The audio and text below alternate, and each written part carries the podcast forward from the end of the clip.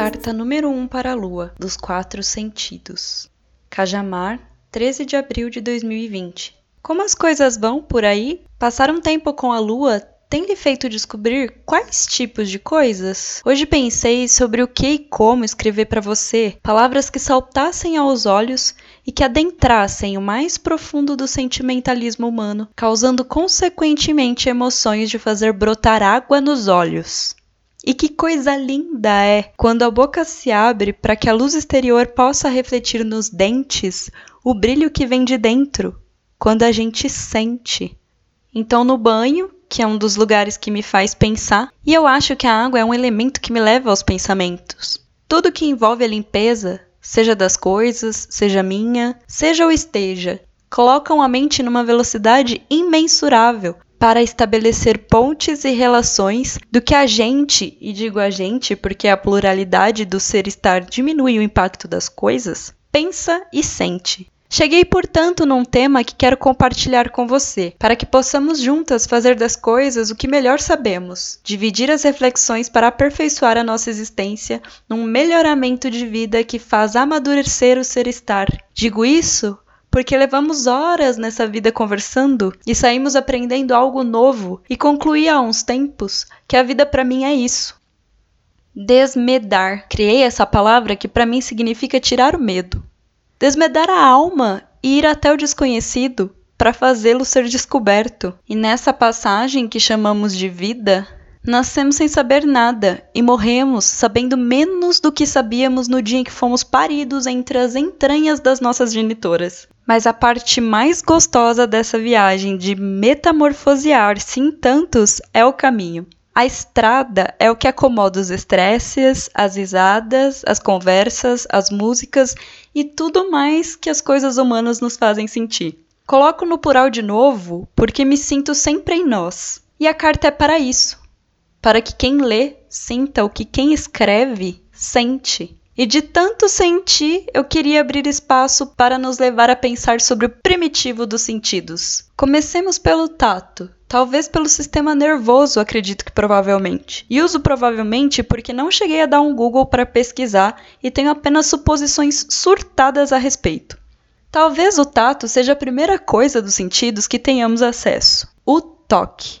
E como ele é poderoso! Quantas coisas são possíveis de se sentir dentro de um abraço? O quente do corpo no outro, o compasso do coração, a maneira como nossa sensibilidade nos leva para as profundezas do existencial.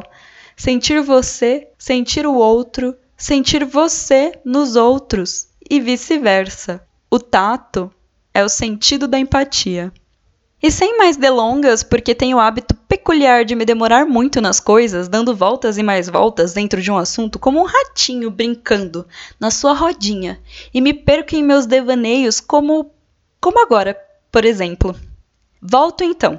Acredito que o paladar seja outro ponto inicial de conhecimento. Quantas milhares de coisas podemos sentir com a língua? Cada um dos pontos podem reconhecer sabores e penso eu que são as coisas palatares que podemos transmitir na alma. Conseguimos reconhecer claramente as coisas que em vossa vivência foram ora doces, como uma rememoração de um dia feliz, ora amargas, que dão um aperto e uma ânsia, ora salgadas, como tudo que tem um descompensamento de sabores, e por fim, ora azedas, que são como as injustiças sociais, que indigna até arrepiar a coluna. Há quem chame de janela d'alma, mas a visão é um dos sentidos mais lindos que temos. É como um privilégio, um obsequio que ninguém ensina a gente a usar direito. Quantas vezes desvalorizamos nossos olhos e sua capacidade de captação? É através desse recurso que gravamos em nossa memória tantas coisas. Creio que são pelos olhares que damos ao universo que criamos ao nosso redor as primeiras impressões. Luz forte demais,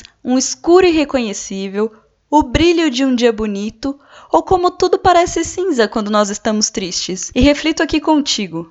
Nós vemos as coisas e elas nos afetam de fora para dentro, ou é através do que sentimos por dentro que enxergamos as coisas por diversas perspectivas? O vermelho da flor pode parecer sangue, mas também pode remeter ao amor, me entende? E por último, mas definitivamente não menos importante, o olfato é o sentido da gravação. Consigo compreender como somos diretamente afetados pelos cheiros da vida. Como o perfume ou a ausência dele nos marca profundamente a memoração de alguém ou de algum lugar. Eu não sei como finalizar esse texto, porque reflexões como essa me aprofundam em sentidos que afloram essas coisas que a gente se traz. Portanto, nem ponto final colocarei, porque aguardo ansiosamente as suas respostas e considerações a respeito da filosofia dos sentidos. Deixo aqui os meus devaneios de uma enclausurada. A Thaís com a Thaís mesma, vai sobreviver acumulando essas experiências sensoriais de banhos e limpezas que me levam até o ápice do pensamento. E olha eu fazendo rodeios para dizer apenas que finaliza o texto, mas não o pensamento. E por não ser um final definitivo, vamos terminar sem ponto. Talvez reticências, ou talvez ponto e vírgula. Porém, gosto é do barulho. Então quero deixar aqui o que mais nos representa: a exclamação. Esta carta foi escrita por Thaís Duarte da Cunha.